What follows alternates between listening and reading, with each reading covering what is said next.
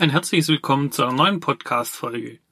Mein Name ist Florian Seckinger und ich arbeite bei der GFT Akademie in der technischen Dokumentation. Wenn ein Produktanwender Informationen zu seinem Produkt benötigt, schaut er in die technische Dokumentation des Produktes. Der Benutzer sucht aber nur bestimmte Informationen und möchte diese gezielt und schnell finden. Um in der Fülle an Informationen in der Anleitung auch die richtigen Informationen zu finden, sind entsprechende Orientierungssysteme notwendig, die dem Benutzer bei der Navigation durch die Dokumente helfen. In dieser Podcast-Folge möchte ich aufzeigen, mit welchen Gestaltungsmitteln wir den Überblick in der technischen Dokumentation am besten behalten können. Die angesprochenen Orientierungssysteme erlauben dem Benutzer, sich durch die Inhalte der technischen Dokumentation zu navigieren.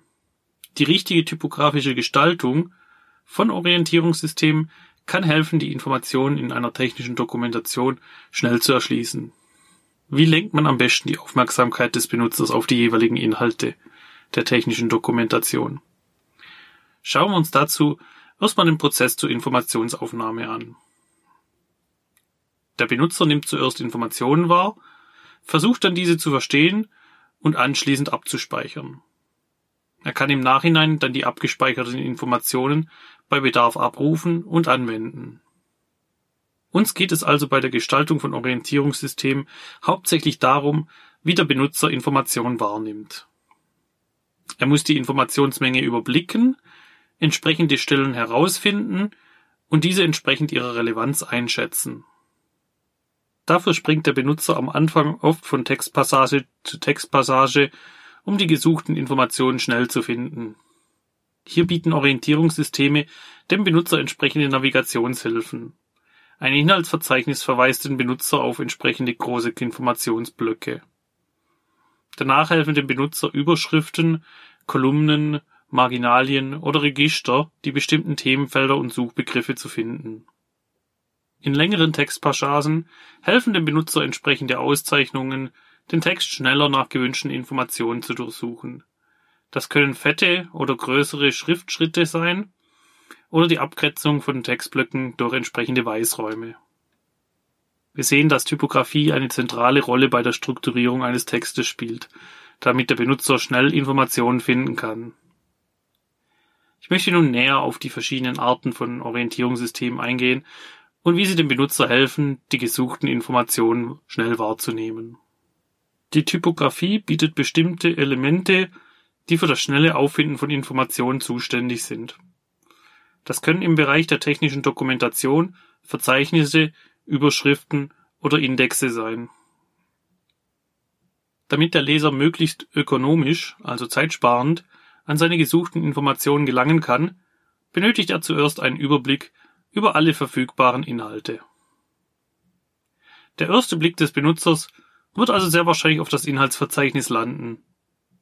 Danach wählt der Benutzer ein bestimmtes Kapitel zur weiteren Recherche nach Informationen aus. In dem jeweiligen Kapitel helfen Überschriften, Register oder Marginalien dem Benutzer bei der weiteren Suche nach Informationen. So finden sich auf den Seiten der technischen Dokumentation am Rand abgedruckte Marginalien, die eine Randbemerkung zu den jeweiligen Textabschnitt beinhalten. Durch diesen Informationshappen kann der Benutzer schnell entscheiden, ob der betreffende Textabschnitt für ihn relevante Informationen enthalten könnte. Ähnlich verhält es sich mit Registern oder den Überschriften, die mehrere Seiten oder einen Seitenbereich einem Thema zuordnen. Auch der Anhang einer technischen Dokumentation kann Orientierungshilfen enthalten. Ein Abbildungsverzeichnis bietet dem Benutzer beispielsweise die Möglichkeit, die Dokumente nach gewissen Schaltbildern, Zeichnungen, Diagrammen oder Produktabbildungen zu durchsuchen. Ebenfalls finden sich im Anhang auch Indexe oder Stichwortverzeichnisse, die eine Orientierungshilfe für den Benutzer darstellen. Mit diesen Verzeichnissen kann der Benutzer die technische Dokumentation nach bestimmten Fachbegriffen durchsuchen und so schnell an gewünschte Informationen gelangen. Kommen wir nun dazu zu sprechen, wie man solche Orientierungshilfen gestaltet, damit der Benutzer den Überblick in der technischen Dokumentation behält. Das Inhaltsverzeichnis einer technischen Dokumentation bietet dem Leser einen Überblick über die Inhalte. Zwar genügt es, die Inhalte mit einer Nummerierung und entsprechenden Überschriften zu versehen, jedoch ermöglichen visuelle Hilfsmittel, die unterschiedlichen Ebenen besser darzustellen. Beispielsweise kann man die untergeordneten Ebenen mit Einzügen einrücken. Die oberste Hierarchieebene kann man durch eine entsprechende Schriftstärke zusätzlich hervorheben. Mit zusätzlichem Weißraum zwischen den unterschiedlichen Ebenen schafft man zudem sinnstiftende Einheiten. Dadurch kann sich der Leser schnell einen Überblick über die einzelnen Kapitel verschaffen. Übertreiben sollte man die Differenzierung der einzelnen Ebenen aber nicht, ganz nach dem Motto zu viele Köche verderben den Brei. Fügt man beispielsweise unterschiedlich große Schriftgrade hinzu, um die Differenzierung der einzelnen Ebenen hervorzuheben, kippt die Übersichtlichkeit der Darstellungsweise zusammen. Bei der Gestaltung von Verzeichnissen geht es nicht darum, möglichst viele visuelle Unterscheidungen einzuarbeiten. Vielmehr sollten wenige angemessene Ausprägungen den Benutzer beim Lesen unterstützen. Auch im Fließtext kann der Benutzer durch entsprechende Strukturmerkmale schnell von Textpassage zu Textpassage springen. Die geläufigste Orientierungshilfe ist die Seitenzahl. Aber auch Zwischenüberschriften, Marginalien, Stichwörter oder Register helfen dem Benutzer bei der schnellen Navigation durch das Dokument. Einige dieser Orientierungshilfen finden sich in den Kopf- und Fußzeilen des Dokumentes. Andere wiederum sind im seitlichen Bereich zu finden und grenzen sich vom eigentlichen Satzspiegel ab, um beim Blättern schnell aufzufallen. Bevor der Benutzer zum sequentiellen Lesen übergeht, also die Methode, bei dem der Blick Zeile für Zeile den Text abarbeitet, springt der Blick des Lesers über mehrere Textbereiche zur gewünschten Stelle. Hier bieten sich auch entsprechende Abstände an. Sind mehrere Passagen nicht durch Abstände getrennt, werden diese schnell mal als eine Einheit wahrgenommen und übersprungen. Werden diese durch einen Weißraum ausreichend voneinander getrennt, nimmt sie das menschliche Auge als eigene Einheit dar und erfasst den Inhalt genauer beim Querlesen des Textes. Auch kann mit Farbe im Text bestimmte Sachen hervorgehoben werden.